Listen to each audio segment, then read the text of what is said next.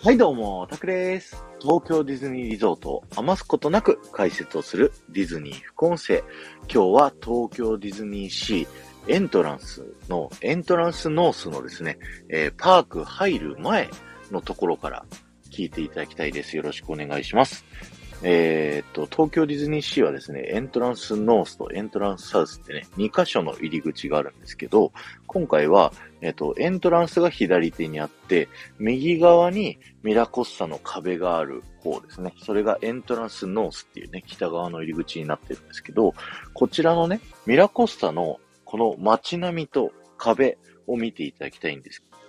皆さん、ホテルミラコスタに泊まる際にですね、あの、トスカーナサイドっていう言葉聞いたことございますでしょうか？あの、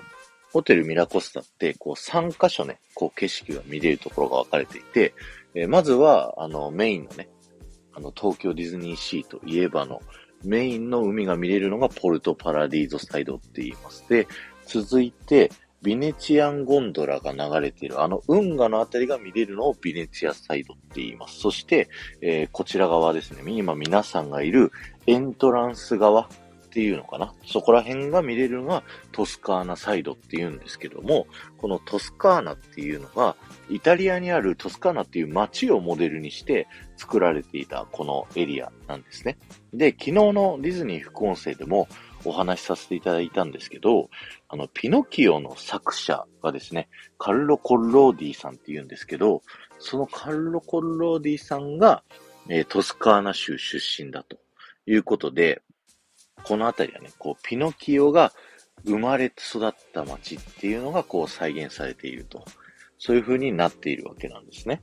で、なんでここ、このパーク入る前のエントランスにこう生かされているかっていうと、エントランス向かって右手の方を見ていただくとお土産屋さんがありますよね。で、お土産屋さんからパークのエントランスの間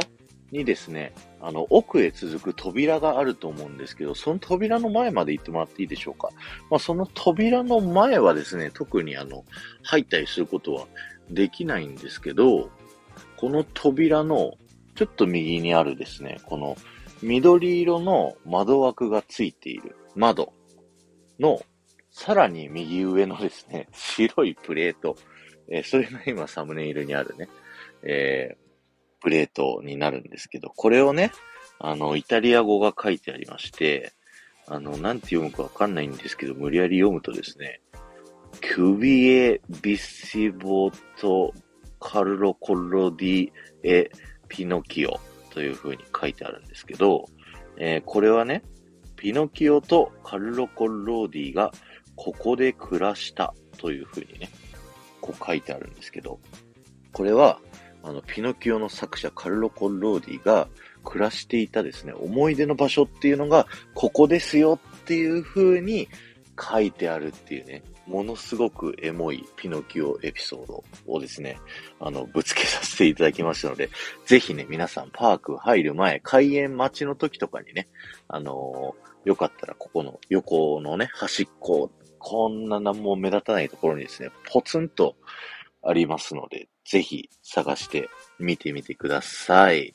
えー、今日は終わりです。ありがとうございました。この放送が面白いと思った方は、ぜひいいね残していっていただけると嬉しいです。そして、ハッシュタグディズニー副音声をタップしていただくと、僕が過去に東京ディズニーリゾートいろんな場所からお話しさせていただいてますので、ぜひそちらの方も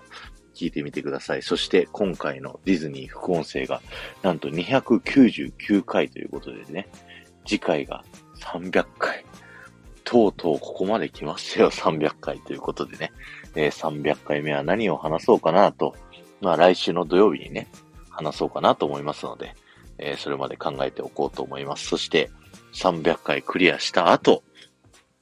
なんかライブとかをね、したいなとか、なんかイベントなんかしたいなとか考えてますので、ぜひね、えー、よろしくお願いします。ではまた